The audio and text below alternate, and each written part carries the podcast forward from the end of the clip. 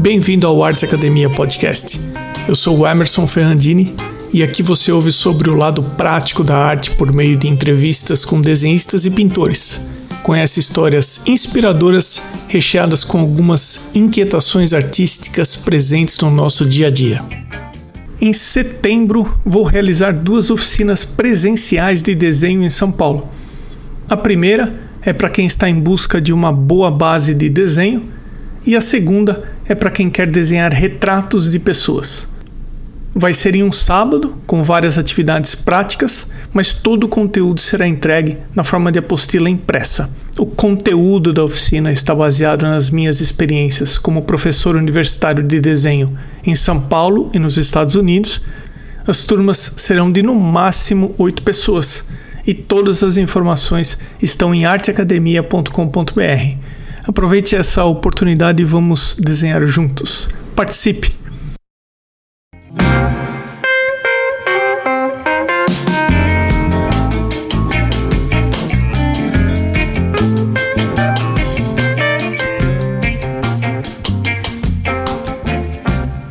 Everaldo, eu tô com o seu Instagram aberto. É, Everaldo 3111 e Isso. no dia que nós estamos gravando essa entrevista, só eu e a Ana Bondioli estamos seguindo você. Uhum. Porque a Ana, de vez em quando, ela encontra umas coisas assim no, no ah. na internet. Foi ela que indicou o seu trabalho. Isso, é, achei muito interessante. Eu quero te agradecer de você aceitar participar do podcast. Obrigado, viu? Por nada. Eu é que agradeço. Eu queria começar nosso bate-papo querendo saber mais sobre você e de para você se apresentar. É. Tá ótimo. Então, Emerson, desde a infância, como quase todos os artistas, eu sempre me interessei muito por desenho. Eu queria fazer através de desenho.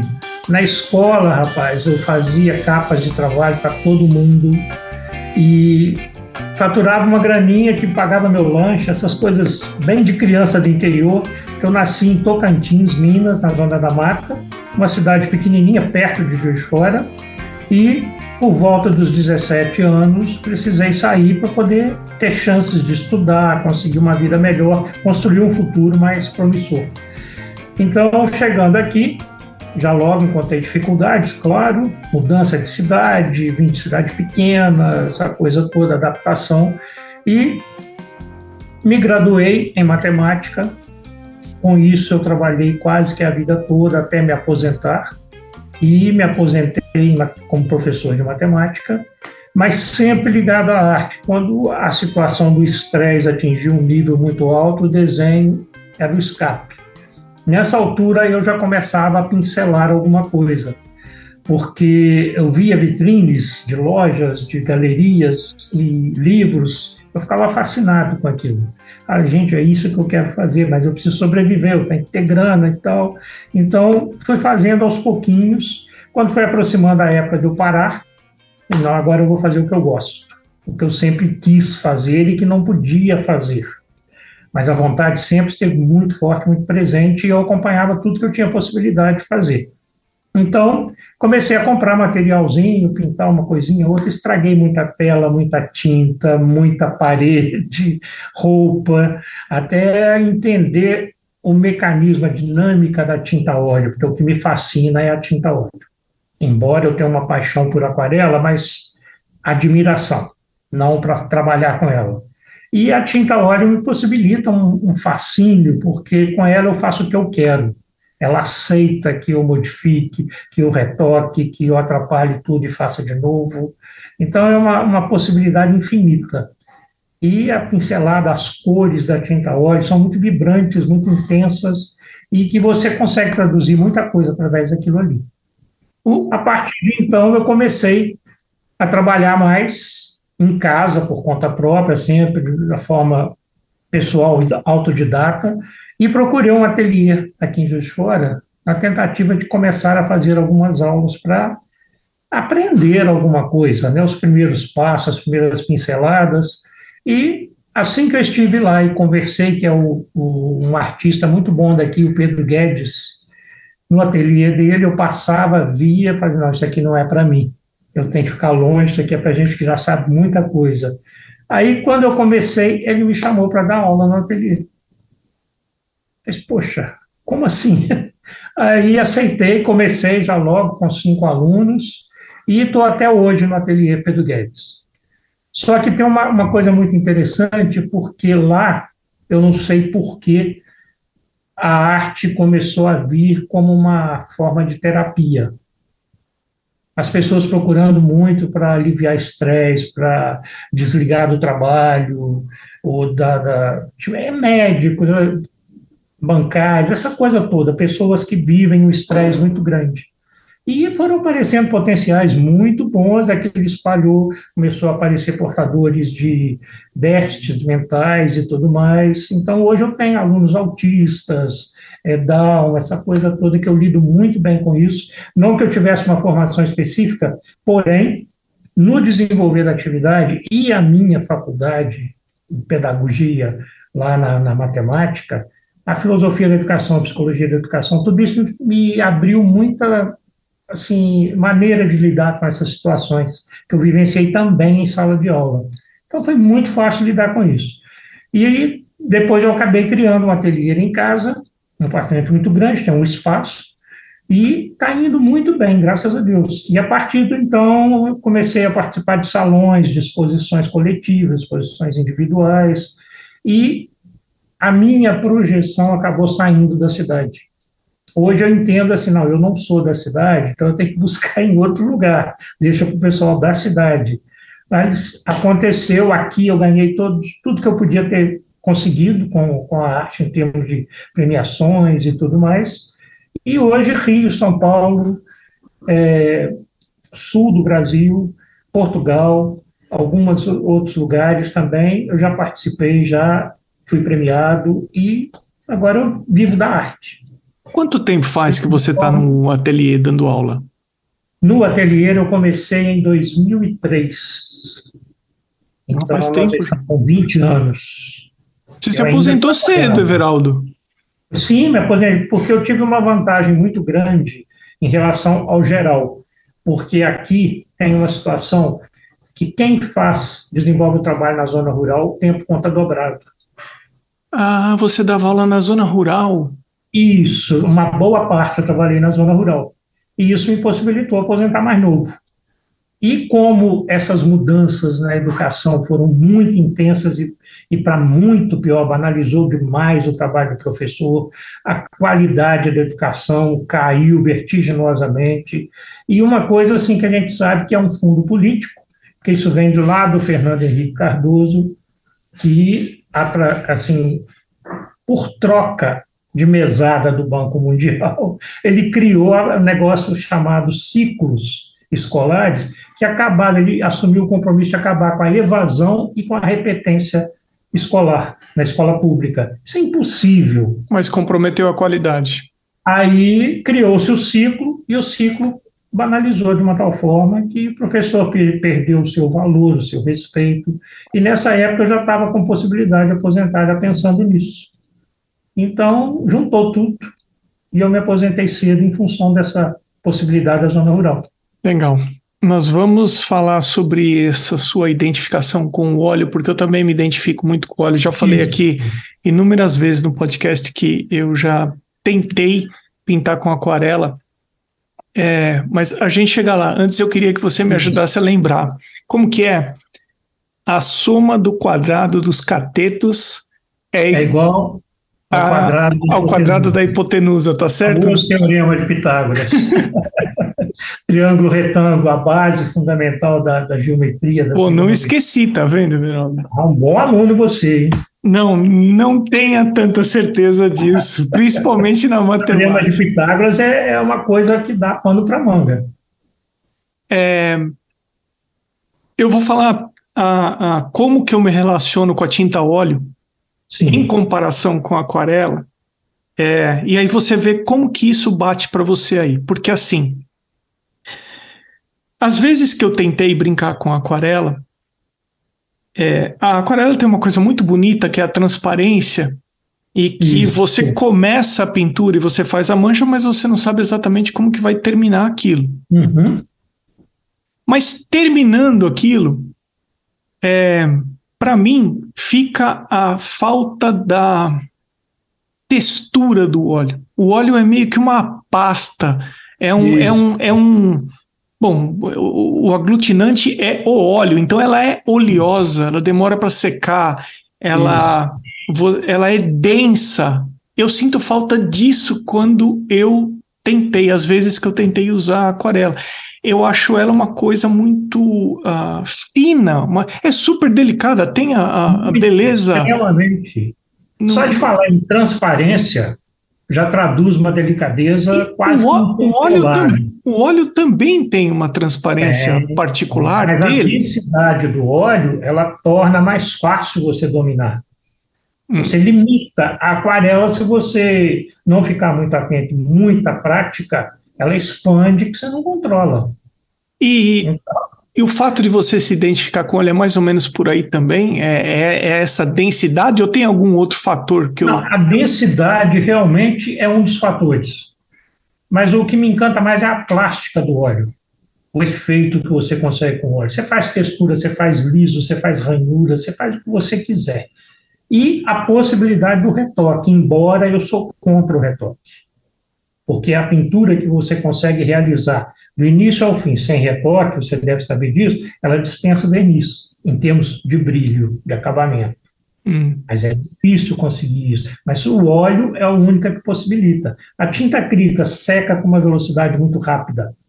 Então, você não tem muito domínio. Aí você acaba tendo que usar um médium qualquer para poder retardar a secagem. Aí você já interfere também na tinta natural. Então, eu acho que o óleo é o ideal, apesar de eu usar um médio com, com é, função de secagem, acelerar a secagem, que é o biquinho original da Winsor Newton, que é uma marca que eu tenho maior respeito, é, eu, eu, uso com muita parcimônia, com muito cuidado, porque se você põe muito, ele faz efeito ao contrário. Então, se você põe muito líquido na, na mistura, ele não seca. Fica toda a vida não seca. E eu moro numa cidade que o clima não favorece muito. É muito úmido e frio, tende mais a frio, sabe? Então, a, a pintura a óleo, o liquim, o uso do liquim, você tem que ter um controle grande.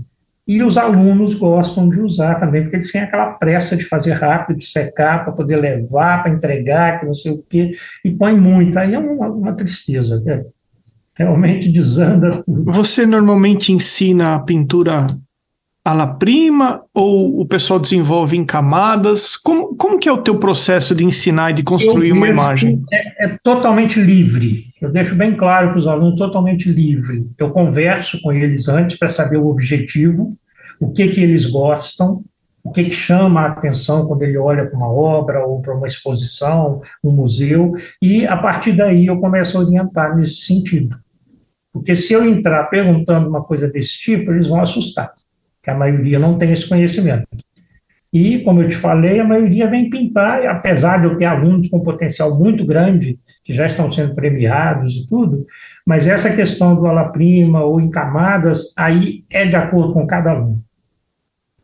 Porque tem aluno que tem aquela tendência natural a, a fazer rápido, e decidir rápido, sem medo nem nada, mas tem aluno que vai com aquele super cuidado, então vai de camadinha por camadinha, e a gente chega no resultado legal. Como que mas é, você... É, tem imposição nenhuma. Tá? E como normalmente vocês trabalham o desenho no, no ensino? Você ensina é, o quadriculado, o grid, a transferir a imagem por decal, que a pessoa desenha livremente. Isso também você deixa a critério deles?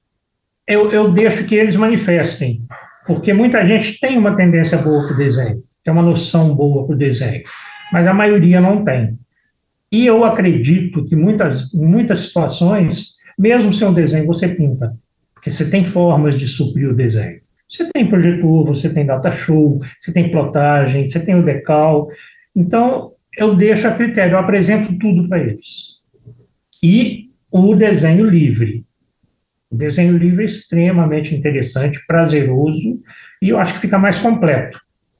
Mas poucos conseguem desenvolver, porque eu acho que assusta quando ele pega aquela tela grande, toda branca, e a tendência normalmente é ele fazer o desenho pequeno. chegar para um cantinho e fazer um desenho pequeno, por medo daquela extensão toda. Ele ainda não consegue visualizar. Então, por exemplo, ele chega aqui, ah, eu quero pintar uma coisa que eu vi na, na, no lugar que eu passei, mas eu não tenho a foto. Ele não consegue, porque ele não consegue estabelecer esse limite. Ele coloca e ele quer colocar tudo que ele lembra que tem naquela imagem mental dele, mas não cabe. Uhum. Então ele não consegue fazer isso. Então o desenho livre imprime esse tipo de dificuldade. E a gente orienta, explica e começa a montar uma composiçãozinha, reproduzir, entendeu? Para poder trabalhar essas questões de interpretação. Eu não sabia que você tinha sido professor de matemática. E é. agora eu fiquei curioso em saber se você consegue encontrar alguma coisa em comum do aluno que estudava matemática para o aluno que estuda pintura com você hoje, ou são situações, problemas, vivências totalmente diferentes para você? Tem alguma coisa que você usa das suas aulas de matemática? Evidentemente, lógico que não é o teorema de Pitágoras, mas da experiência de dar aulas que você traz para o estúdio? Com certeza. Com certeza, o tempo todo. E muitas vezes sem nomenclatura. Porque se eu assim, nomear as coisas, assusta. Falou que é matemática, já assusta. Então, eu faço, mas assim, levando aquela coisa intuitiva. Que eu acredito muito que tanto a arte quanto a matemática, elas são extremamente intuitivas. Lógico, o lado da técnica é essencial, fundamental. Mas a intuição é extremamente importante. E eu procuro trabalhar muito nessa linha da intuição tanto a matemática quanto a pintura. E na matemática, eu, antes de introduzir um determinado assunto, o triângulo, por exemplo, eu saía com os alunos, a gente captava tudo que tinha forma de triângulo em volta, que era o meio que eles viviam, em torno da escola. Depois eu começava a explicar para eles a importância do triângulo. Aí eles já queriam estudar a geometria partia deles, eles já tinham interesse, porque viam a aplicação daquilo. Então não era mais uma coisa assim imposta, ah, decora isso, pronto, e acabou. Então é muito interessante. E isso vem para a pintura.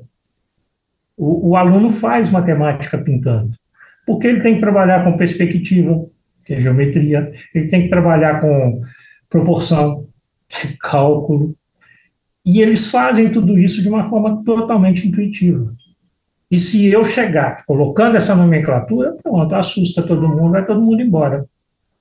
Aí eu vou ficar sozinho aqui. Você tem o olhar da matemática para. Ela conversa diretamente com a arte.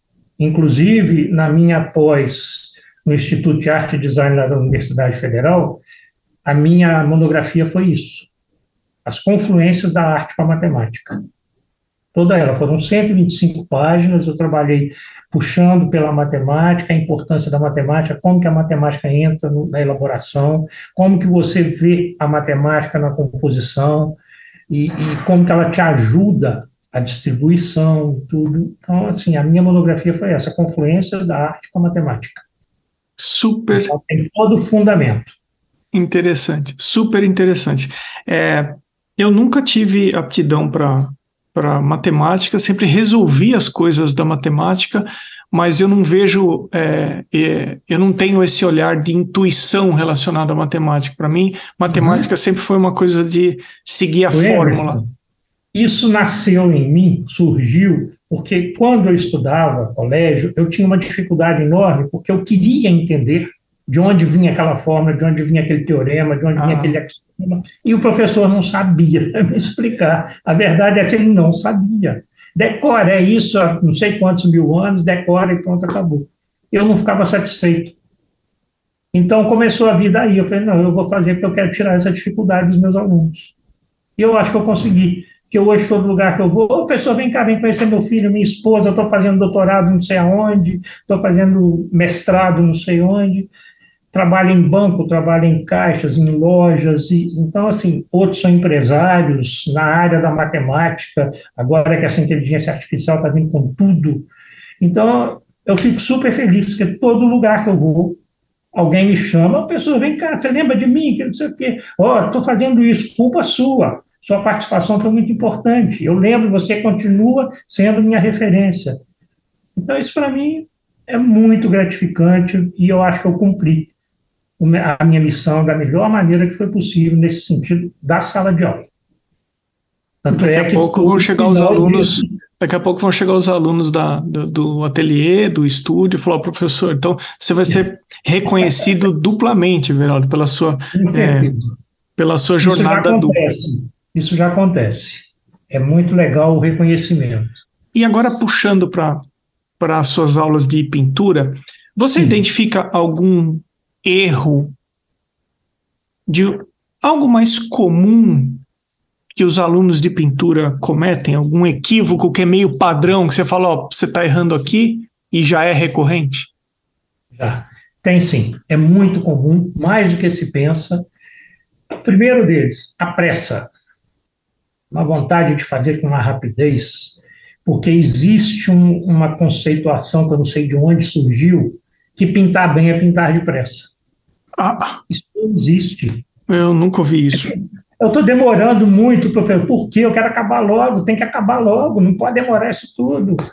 Então, assim, não existe isso. Eu tenho, por exemplo, um caderno de anotações dessa grossura, tudo que eu produzo eu anoto. Desde o momento que eu começo a preparação da tela até a hora que eu assino a tela. Então, eu anoto quantas horas eu trabalhei por dia. Tem dia que dá 30 minutos. Dia que eu sujo o pincel, toco interfone, toco telefone, interrompe. Então, é, é, é bem sofrido, sabe? Então, é por aí. Tem sim, tem essa dificuldade. Essa é uma das maiores dificuldades que o aluno tem. Vencer o tempo, ter paciência, sabe? E, segundo, eu não sei se. Eu não chamaria de problema econômico, porque não é o caso. Pelo menos que eu percebo, não é o caso não quer gastar, não quer investir. Então, por exemplo, não tem uma determinada tinta, tenta produzir o tom, mas não consegue, porque uhum. falta o, o, o atrás, a, aquela fase que ele não vivenciou. Aí você explica, mostra, mas é difícil. Você chegar naquele ponto de equilíbrio, você conhece isso tão bem, ou talvez até melhor que eu, mas então essa é outra dificuldade muito grande, adquirir material cuidar do pincel. É dificílimo você convencer o aluno a cuidar do pincel. Aí, quando ele vai usar, ele passa uma tinta branca, o pincel está mal lavado, a tinta começa a sair verde ou vermelha. Ah, mas por quê? O pincel mal lavado. É muito melhor você perder um tempinho e lavar direito do que passar por essa angústia de ter que remover a tinta, ir lavar o pincel novamente, ou pegar um pincel limpo. Então, são dificuldades mais muito disciplinares, às vezes. Eu tenho aluno que tem uma, uma, uma, pressa, se ele tiver com um pincel azul escuro, por exemplo, ultramar, para usar o branco, ele não limpa o pincel nem no pano para tirar o excesso, ele puxa o branco e, e pincela. No final, às vezes, até a, o que ele está fazendo aceita essa mistura, que nem é proposital, acontece, acidente que às vezes dá certo e a maioria das vezes não dá certo. Então, com base e, nisso aí. Se o aluno não fica satisfeito e me cobra, eu falo para ele: ó, vamos discutir, vamos ver o que foi que aconteceu aqui. Você não fez isso, aqui, você tem que fazer assim. Agora, tem alunos extremamente disciplinados e que levam para casa, produzem, trazem para a gente discutir, avaliar. É muito interessante, é dinâmico para caramba. Eu, com base nisso, eu vou é, compartilhar uma experiência que eu tive para tentar contribuir com esse assunto de ou não limpar o pincel direito, ou então misturar as cores enquanto você estiver na tela, sobre a tela e ela estiver úmida. Sim. Eu fiz um curso e eu estava. É, a gente estava no estúdio com o modelo, todos os alunos pintando, todo mundo ala prima. Sim. E o professor ele chamou a minha atenção que eu estava fazendo é, mais pinceladas do que eu deveria na tela, quando eu estava trabalhando ela prima. Então ele falou assim: a partir do segundo, da segunda pincelada, para, é, limpa o pincel, porque quanto mais você pincelar quanto mais você misturar uma cor com a outra na tela, você está levando a mistura, seja lá de que cor, para o cinza, você está perdendo o croma, a matiz da, da, da cor, a, a, a, daquilo que você está trabalhando. Então, assim, você passa a perder o azul que você está trabalhando se você, Isso. por acaso, fizer mais, der mais de uma pincelada com uma outra cor. É, então, assim, principalmente para quem é, se identifica muito com a pintura ala prima, é, fez uma pincelada, fez a segunda pincelada, dependendo do usa o outro lado do pincel, é, para, uhum. limpa, porque você já está trazendo outra cor com o seu pincel. E, e, e eu recebi essa orientação e eu lem, lembrei disso agora que você comentou. E sobre a pressa, nossa, eu já eu não sei quantas pessoas falaram já nesse podcast que dão aula e que os alunos têm muita ansiedade para terminar uhum. aquilo que eles estão fazendo, que eles, que eles têm muita pressa para terminar a, a, a pintura. Isso. Eu não consigo enxergar outra razão para isso do que o sinal dos tempos agora, que tudo acontece muito rápido. Uhum. É, a internet, acho que ela potencializou muito, porque você está com, com um, um monitor aberto, alguma coisa aberta, você não quer, mas aquilo com um simples clique você elimina se aquilo está te frustrando, algo do tipo. E na pintura não, demora muito mais. Então, eu acho que precisa pintura, virar uma chavinha. Isso. A pintura é uma das poucas situações que não vai conseguir absorver muito essa tecnologia. Porque não tem como. É extremamente pessoal, manual e experimental. Então, assim, eu, eu costumo brincar com os alunos que está na hora de fazer ciência na arte. Vamos copiar Monet. Monet foi o primeiro a fazer ciência na arte. Então, vamos lá, vamos trabalhar isso, vamos experimentar, vamos ter calma. Você só tem hora para começar uma tela, você nunca sabe quando ela vai terminar. E tem outra, tem tela que daqui a passaram-se 10 anos, eu olho para ela, eu quero mexer. Então, ela nunca está 100% concluída com segurança. Eu, até hoje, não encontrei um artista que afirme isso. Sempre tem um detalhezinho que ninguém vê, só ele, mas que ele queria mexer. Entendeu? Então, é muito legal. E eu costumo dizer que terminar uma pintura é uma decisão que você tem que tomar.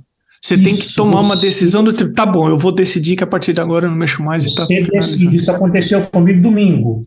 Eu estou me preparando para uma exposição que está agendada para outubro. São 15 telas e o tema da exposição, eu vou fazer uma exposição temática pela primeira vez, é Imensidão do Azul. Está todo mundo curioso. Oh, como é que vai ser isso? O que, é que vem por aí? Que não sei o quê. Tudo bem, eu vou pegar coisas que ninguém espera que vai ver nessa exposição. E esse projeto eu me inscrevi em janeiro, num departamento da Universidade Federal, que tem um centro de cultura, o Fórum da Cultura, e fui aprovado. E graças a Deus eles sorteiam para o ano todo, já agendam para o ano todo. Graças a Deus eu já tinha 10 telas prontas, eram 15 a minha proposta. Se eu saísse para a primeira semana de abril, eu estava ferrado, porque eu ia ter que trabalhar dia e noite sem parar. Mas saí para outubro. Então agora faltam apenas duas telas grandes para fazer uma delas envolve o, universo com o planeta Terra e a outra é um céu. E vem a grande dificuldade. Se eu te contar que eu já fiz mais de 2.500 fotos de céu e não consegue se escolher uma. É essa. Porque cada uma que aparece, ah, essa está mais bonita, essa nuvem está melhor. É complicadíssimo, é extremamente angustiante você decidir o que pintar. Eu falo muito para os alunos: olha, a fase mais angustiante do quadro é a hora de escolher o modelo. O que, que você vai pintar? Se você vai copiar, que é extremamente importante a cópia para quem está aprendendo, até porque para você começar a ver harmonização, proporção, composição, e que você comece a aprender a manipular as tintas, o tipo de pincelada, os efeitos, a luz, a sombra. Então, a fase da cópia, eu acho que é quase que é obrigatória para quem quer aprender a pintar. Porque criar é uma coisa extremamente difícil. É uma coisa que existe só dentro da sua mente. Ninguém consegue te ajudar. E outra, você corre um risco tremendo quando você apresenta.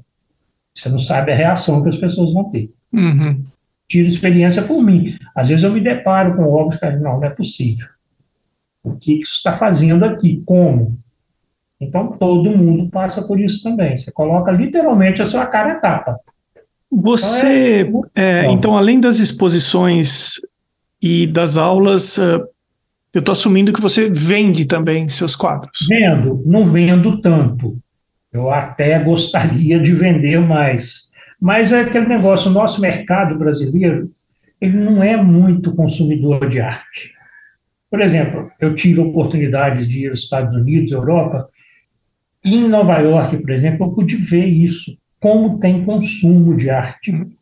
Eu ficava encantado naquelas galerias e, e vendo o movimento, que tinha movimento de loja, e o pessoal saindo com a tela. É. Entendeu? E aqui é muito raro isso. Você saiu do eixo São Paulo, é difícil. O Rio já tem alguma coisa, mas é mais difícil. O pessoal não consome muito arte, não. Você tem uma concorrência muito grande, que são os chineses. E tem uma cidade na China, que eu esqueci o nome agora, ela tem uma, mais de 500 mil habitantes, e que eles são toda a cidade, da criança ao mais velho, só trabalham imprimindo obras de arte do mundo inteiro. Por isso que eu comecei a entender que todo museu que eu entro, eu vejo uma quantidade de chineses tirando fotos de tudo que eles veem. Chegam lá, eles reproduzem, fazem aqueles giclês e vendem como obra de arte. Então, mas eu queria levar, já que você vende, mas não vende muito, mas uma vez ou outra aí você Isso. vende. Ou então não vende na quantidade que você gostaria, mas vende. Sim. Sim, eu acabo vendendo. Tem obra que, que você tem que esperar a hora certa aparecer o comprador dela. Não adianta você querer forçar. Eu queria aproveitar, é então, que você é professor de matemática, é formado em matemática, para saber como que você, se você tem alguma fórmula secreta para ensinar para mim e para quem estiver ouvindo esse podcast, como montar o preço, Everaldo. Certo. Isso aí realmente é um desafio. Porque a primeira dificuldade que eu tive foi o meu tempo de trabalho. Como que eu vou valorar o meu tempo de trabalho? Porque a tinta eu consigo, o pincel, a tela, a, a, a cola, o gesso, o que eu precisar, eu tenho a nota fiscal. E eu calculo quanto eu usei, faço aquela proporção, vejo quanto eu gastei numa, numa determinada obra. Mas o tempo era o grande desafio. Então eu comecei a pegar um caderno, anotava quanto tempo eu gastei. Teve obra, o, o Emerson, que eu gastei 364 horas trabalhando nela. Valeu a pena, que eu ganhei bastante prêmio com ela. Mas foi adquirida, mas foi extremamente trabalhoso e prazeroso. E aí eu falei, não, agora eu acho que eu encontrei o caminho. Então eu calculei, na minha vida como professor, eu trabalhava X horas por dia, por semana, por mês, e eu via quanto dava cada aula e trouxe para o meu trabalho quanto eu ganhar, quanto eu deveria ganhar em cada hora que eu pintava. Então eu fiz uma planilha, nessa planilha eu coloco tudo que eu uso para fazer o quadro, a madeira do chassi, o tecido, é, o ideal, muita, eu faço às vezes as minhas telas, quando eu vou fazer exposição, eu faço as minhas telas, com linho, não chego a comprar um linho belga, porque por aqui a gente nem consegue, mas já tive a experiência e depois que a gente experimenta é triste você trabalhar com outro anteparo, né? Então eu produzo essa tela, tem uma pessoa que faz para mim os painéis de MDF náutico, compensado náutico, e faço toda aquela preparação para depois colocar o linho, para depois tratar o linho, até chegar a hora da lixa e partir para a pintura em si. Então eu comecei a anotar tudo isso tudo que eu gastava, tal. No final eu calculava quanto eu gastei para fazer aquele quadro. Pronto. Aí eu fiz a divisão pelo número de horas e determinei um X para cada centímetro quadrado que eu pintava. Resolveu o meu problema. Então hoje eu trabalho com centímetro quadrado. Eu tenho uma tela, por exemplo, 30 por 50, é, 50 por 60. 50 vezes 60 vai te dar 3 mil centímetros quadrados. Aí eu calculo, meu centímetro quadrado hoje está em torno de 40 a 45 centavos um centímetro quadrado. E outra coisa, eu acabei, eu eliminei o grande problema que você vê muito em exposições, incoerências, coisas que não batem. Uma telinha desse tamanho que o cara gosta muito, ele joga o preço lá em cima, porque ele gosta muito. Uma tela grande que ele não fica tão satisfeito, ele desce o preço. Aí não tem aquela coerência, entendeu? Não bate, não conversa uma com a outra. Dessa forma, quando a pessoa vem discutir comigo questão de preço e tudo mais, eu apresento para ele. Ó, o meu centímetro quadrado é tanto. Agora você vê o tamanho de tela que você quer, quanto de dinheiro você vai disponibilizar. Então ficou bem mais fácil essa negociação através do centímetro quadrado. Muito interessante isso que você falou. E eu vou falar a leitura que eu fiz aqui, ouvindo Sim. você e por já ter ouvido várias, vários artistas e várias pessoas. Na minha leitura, eu acho que o ponto-chave de você se sentir tão confortável em relação ao preço que você pratica foi que você estabeleceu um, pala, um paralelo com o salário que você tinha em uma outra atividade. Então, você construiu o que você construiu, você sustentou e pagou todas as suas contas como professor de matemática. Isso. E em termos de segurança, aquele valor por mês era uma coisa que você consegue, que faz parte daquilo que você acredita que é o suficiente para você. Então, uhum. você trouxe uma referência de uma outra atividade que você já teve para a pintura. E eu acho claro. que isso faz com que você se sinta confortável e seguro para falar: eu cobro tanto. Uhum. Tanto que você tanto que você coloca o que, o que também me chamou a atenção, você coloca o mesmo preço independente da complexidade do tema, pelo que eu entendi. Isso, Porque isso. você, Emerson, é centímetro quadrado, ponto. É, porque o meu estilo, eu tenho uma admiração, um fascínio muito grande pelo impressionismo.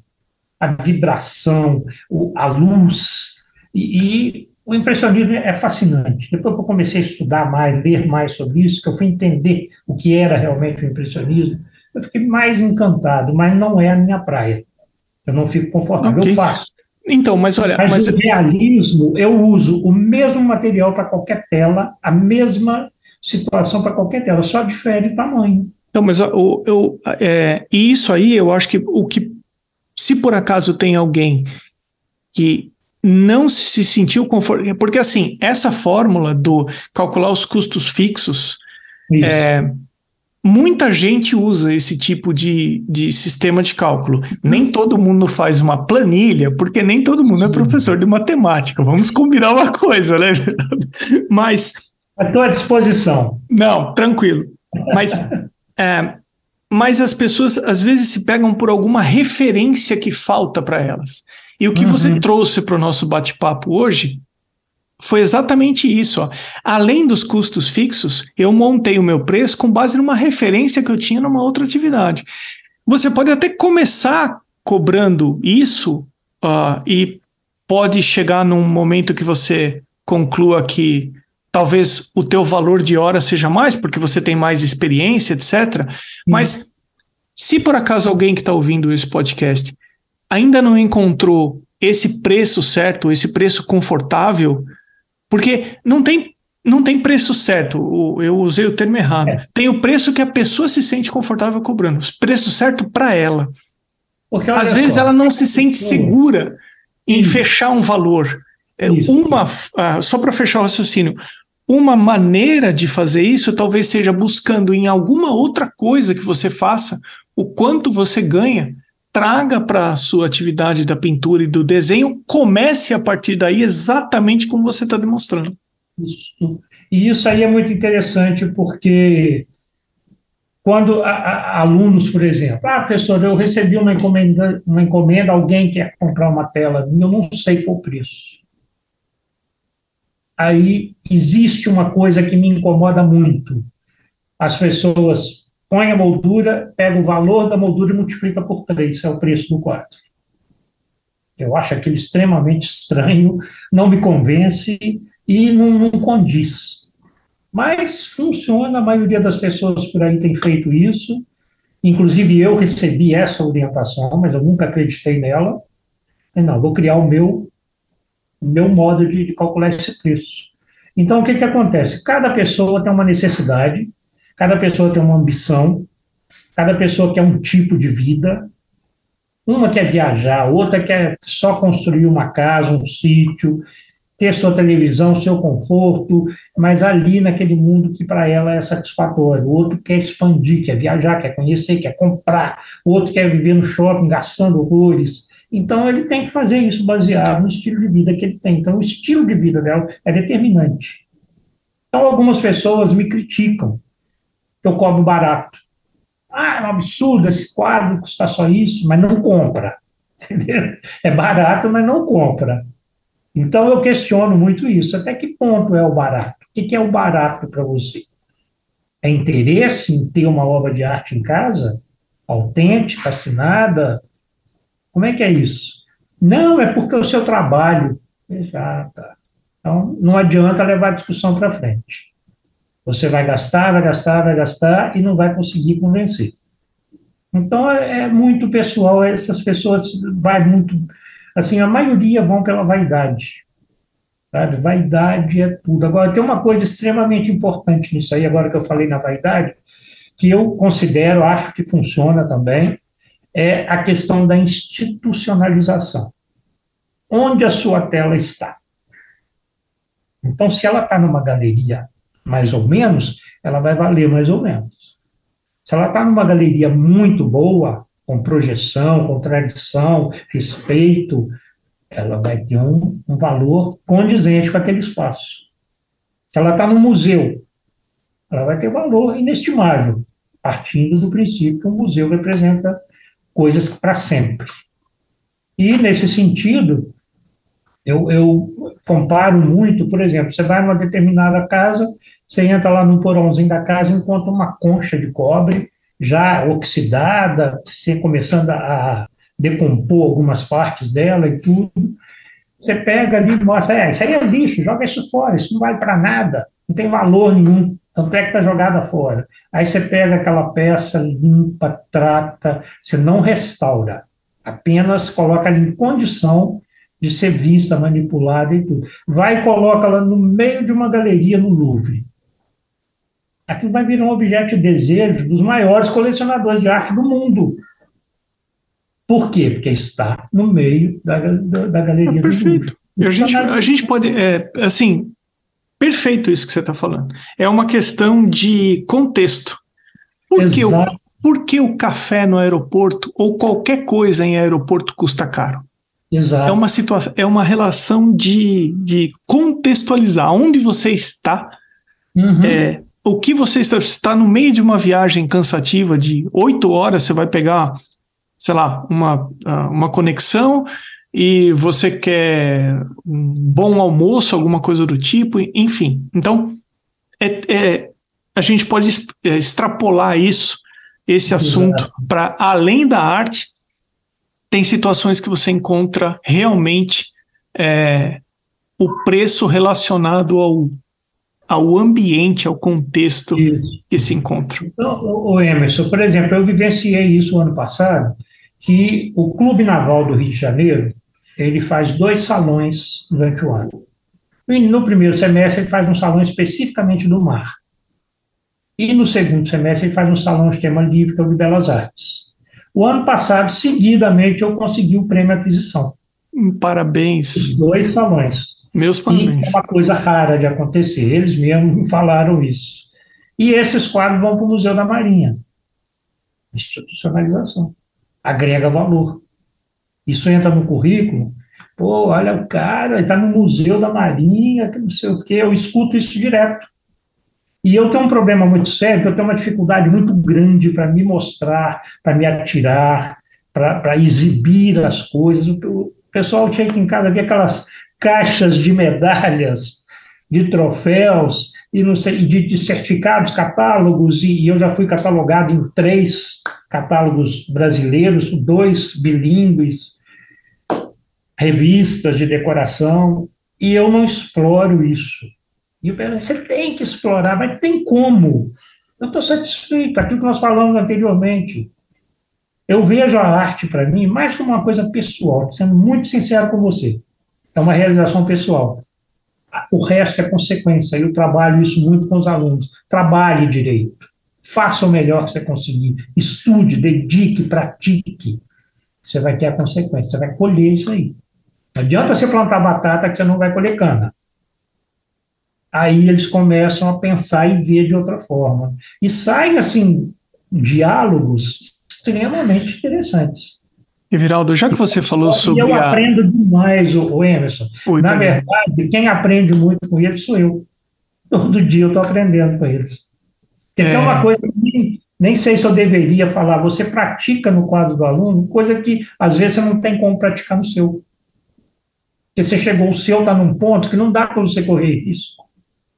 Então você aproveita o quadro do aluno e experimenta alguma coisa, o aluno gosta, aprende e um resultado excelente. Aí, até na entrevista do Eudes, ele falou que ele ficava para morrer quando ele via uma pessoa que faz uma cópia escancarada de um trabalho extremamente conhecido e assina e publica e expõe. Entendo perfeitamente. Eu vivo isso direto. Na hora que eu assisti, ele eu identifiquei muito, mas o, o André Cano, rapaz, hum. parecia que ele me conhecia. Esse cara me conhece, não é possível. Embora os nossos mundos são completamente diferentes, mas a identificação, a maneira de ver, mesmo porque eles trabalham aquarela, eu não trabalho aquarela. Tentei uma vez fazer uma aquarela, deu certo, ficou bonitinha. Mas partindo, passou daí, acabou. É óleo mesmo, não tem jeito. Nem acrílica eu gosto de trabalhar. Porque a acrílica, primeiro tem a questão da, de, de, ser muito mais tóxica do que a tinta óleo. Uhum. E as pessoas acham que a tinta óleo é mais tóxica por causa do cheiro do, do solvente, do removedor. Dependendo do solvente que você usa, ele é extremamente agressivo. Tem gente que usa água raiz, thinner, não existe. Isso acaba com o pincel, acaba com a sua mão, com a tela, corrói até a tela solvente secante de cobalto, aquilo corrói. Você põe numa bandeja de isopor, ela fura a bandeja, estraga a obra, estraga a tinta, compromete tudo.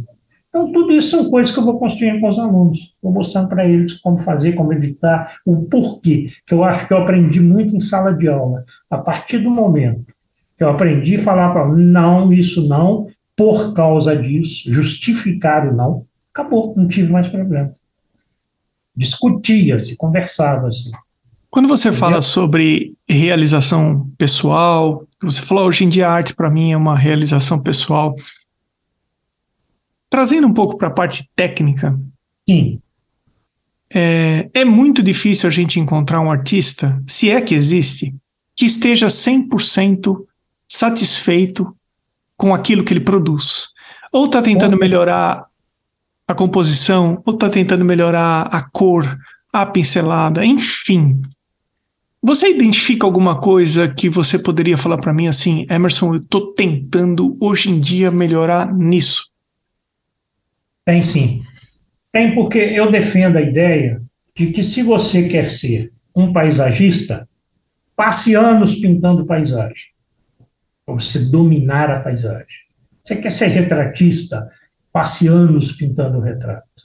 E muitas vezes eu não consigo. O máximo que eu consegui foi uma sequência de seis telas, que não foi suficiente para melhorar a textura de pele, brilho de olho, expressão da boca, da, da testa, do franzido da testa, o cabelo, o movimento do cabelo. Isso requer estudos e mais estudos de você. E eu não tenho essa, essa disponibilidade toda praticamente eu pinto finais de semana. Praticamente isso, porque eu trabalho todos os dias. E me consome muito. E tem um, um problema. Eu, por exemplo, se eu estou pintando, anoitece, eu continuo sem problema porque as tintas estão na minha paleta, já estão misturadas, eu já sei o que fazer, a quantidade que eu pego de cada uma. Se eu tiver que começar à noite, no outro dia eu tenho que refazer tudo, muda tudo. Por causa da luminosidade, a luz artificial, tudo isso. Então, isso para mim é um problema, problema visual também, que a gente tem, que usar óculos, depende. Então, assim, tem muita coisa que eu quero melhorar, assim, nesse aspecto, principalmente de figura humana. Eu fiz um curso livre na universidade que nós tivemos, ele envolvia pastel oleoso só pastel oleoso. Foram três meses de curso, um espetáculo. Né? E nós tivemos a, a, experiência do modelo vivo. Foi fascinante. Cara. Ali no pastel, aí nós começamos a usar o pastel oleoso e trabalhar por cima com a telebentina. Fica uma pintura óleo. Hum. Ficou um espetáculo o resultado. Então, assim, é coisa que eu queria dedicar, mas não tem tempo. Então, tem um monte de falhas que eu preciso suprir, completando aquelas lacunas, mas que eu acho que não, não vai dar. Não tem como, é impossível. Porque todo dia você tem uma coisa para acrescentar, uma coisa para ver, uma coisa para acompanhar. Aí aparece uma novidade, você quer saber, quer procurar para ver se funciona, como é que é aquilo, de onde veio. Então é muito interessante. Aí eu vejo artistas de todo lugar do mundo, eu fico, meu Deus, o que, que é isso? Eu não pinto nada eu não sei nada, por que, que eu estou insistindo em pintar? Aí eu falei, não, eu pinto sim. Eu só não cheguei lá ainda, mas vou chegar. É, eu acho que essa é a maior armadilha que existe, é a comparação. É, é, comparação, eu acho que para desmotivar é, primeiro, é, a, é maior eu armadilha. Acredito, é, eu, eu acho que a comparação ela é uma faca de dois ou três gumes, eu, eu diria. Porque se você compara, você vê quanto você é bom ou quanto você precisa melhorar. E o processo de comparação, desde que o mundo é mundo, é o mais eficiente processo de aprendizagem que existe. Não tem outro. Quando você tem coragem de comparar, mas comparar com responsabilidade, com seriedade, com base, fundamento, você consegue muita coisa. Tanto ajudar como ser ajudado. É, usar como referência, né? Isso. Everaldo, eu mandei umas perguntas para você mais curtas, para a gente, para o pessoal conhecer você ainda um pouco mais. É, se você encontrasse com você criança, lá no começo, que conselho você daria a si mesmo? Eu falaria para mim o seguinte: não dê ouvido para as pessoas, vá desenhar, vai pintar. Não fica fazendo o que os outros querem. Faça porque você gosta e porque você quer que a maior parte da minha vida eu fiz o que os outros queriam. Eu daria esse conselho: não vá nessa, faça o que você quer fazer. Seria isso que eu falaria para Se mim. você pudesse escolher dois ou três artistas como mentores, quem seriam? Esses artistas nacionais ou pode ser globais? O artista que você quiser. Primeiro, aqui no Brasil, eu admiro muito o trabalho do Fabiano Milani, ele é de São Paulo, mas ele foi criado no Sul e pinta divinamente, faz um hiperrealismo maravilhoso, que é o meu sonho atualmente. Eu persigo o hiperrealismo, eu quero chegar nele. Me fascina aquela camadinha finíssima de tinta, depois uma nova camada finíssima de tinta, e ele faz um hiperrealismo, para mim, a minha avaliação, impecável. Fabiano Milani. Outro seria uma ucraniana que mora nos Estados Unidos. Estados Unidos, eu esqueci agora o nome da cidade que ela mora, a Jelena. Eu acho ela fantástica. E tem um sul-coreano, que é o Jung Sung Kim, acho que é isso mesmo. O cara faz um hiperrealismo, mas o hiperrealismo dele é mesclado com surrealismo. Ele faz as coisas muito grandes, mas gigantescas. Então, ele faz um peixe paraíso, por exemplo, dentro de um copinho, mas do tamanho de uma parede. Impecável. Eu já perdi horas avaliando, você não vê uma marquinha de um pelo de pincel. E quando ele está invernizando a tela, que ele adora postar vídeo de invernizar, o, o vernissagem, e é uma coisa que me incomoda muito, outra hora a gente fala disso, é, é, é você tem vontade de entrar na tela e ficar lá do lado dele. Então, aquele seria realmente um mentor que eu teria com muito prazer e muito respeito.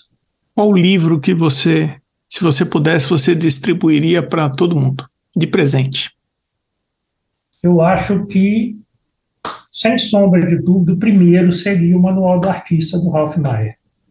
Eu acho que aquele livro todo artista tem que ter. Artista e quem quer ser artista se torna artista. Ele é muito bom. Ele tem tudo, é profundo, algumas coisas são bem rasas, mas te dá caminhos para você investigar, aprofundar. Então, esse seria o primeiro que eu distribuiria. E o segundo é de uma autora que ela escreveu um livro com a tese de doutorado dela, chama-se Carol Strickland, e ela fez um livro Arte Comentada. Então, para quem quer estudar e conhecer, ela pega desde a pré-história até o tempo mais contemporâneo possível, passando em todo, tirando todas as dúvidas, esclarecendo todos os ismos ao longo da arte. Então, assim, com ilustração, como interpretar, como ler aquela obra. Então, assim, é um livro que extremamente didático para quem quer conhecer, começar, extremamente importante. Marca de material artístico, quais as que você ah. gosta de usar? Perfeito.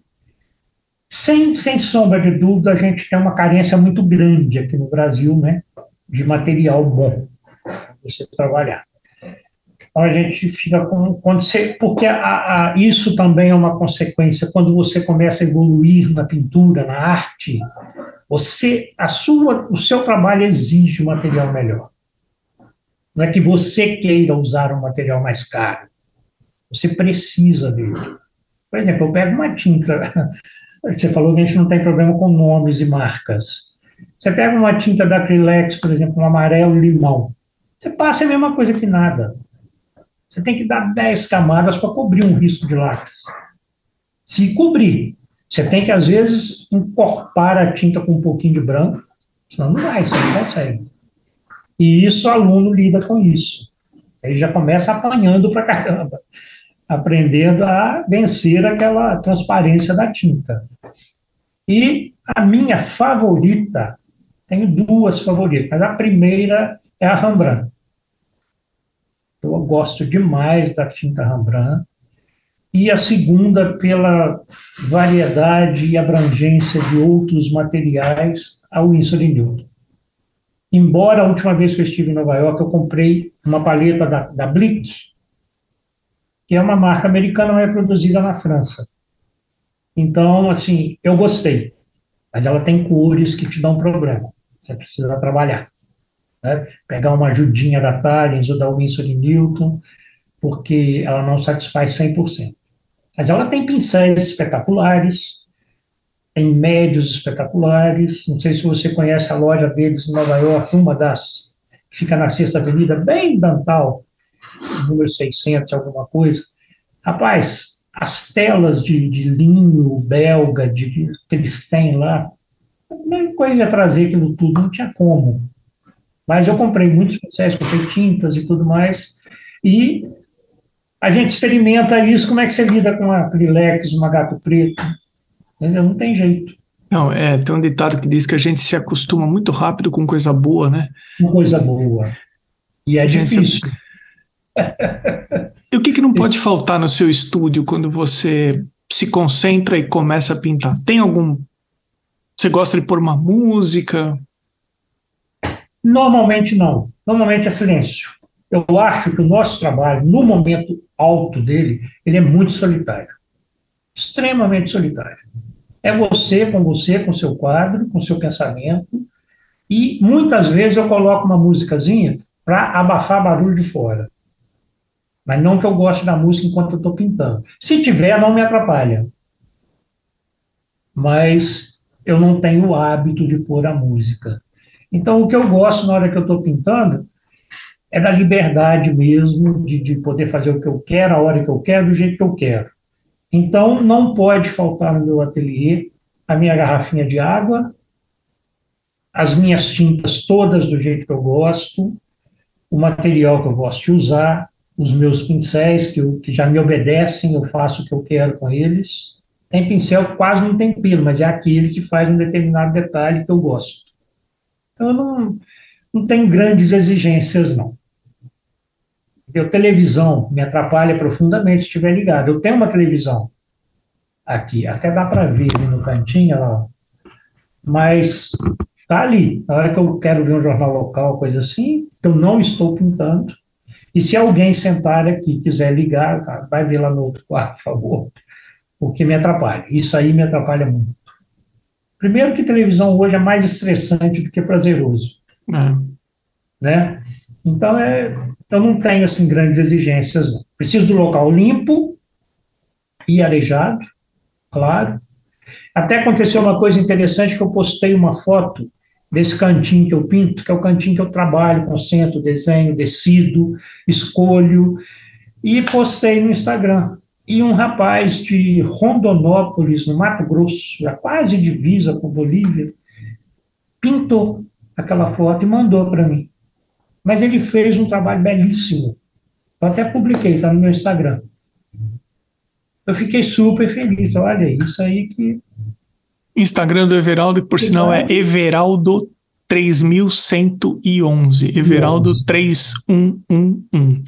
Everaldo, a gente está chegando no final do nosso bate-papo.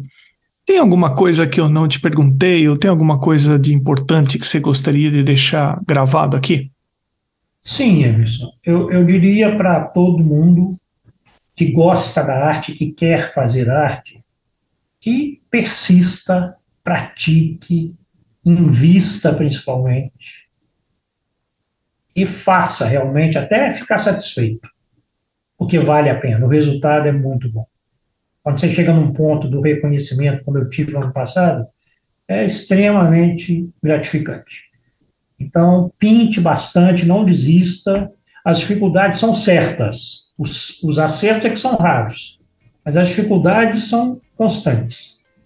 Então, vá em frente e faça bastante arte, que é tudo de bom que a gente pode fazer e deixar para os outros curtirem e admirarem.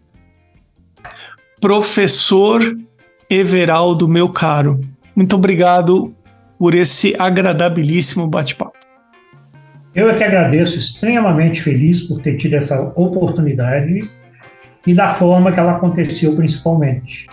Porque a Ana foi extremamente simpática, delicada, e muito atenciosa, você também, tudo que eu precisei saber foi extremamente ágeis nesse retorno e trabalhar com pessoas assim empurra a gente cada vez mais. É Olha, isso que a gente está precisando. Para quem ouviu. Pode, o que eu puder contribuir, você pode contar. Ah, muito obrigado. Para quem ouviu o podcast até esse momento e quiser conhecer um pouco mais o trabalho do Everaldo, no dia que a gente está gravando a entrevista, o Everaldo tem apenas 314 seguidores. Everaldo 3111. Vai até o perfil do Everaldo e manda um alô para ele ou então comenta o que é que você achou do bate-papo. Everaldo, mais uma vez obrigado, viu? Por nada, eu que te agradeço. Um grande abraço. A seguir as pessoas que valorizam a arte na forma de apoio a esse podcast. Com o arroba na frente, Ana Somaglia Arte Gravura, Amanda Underline Novas Underline Arts, Baia Inc.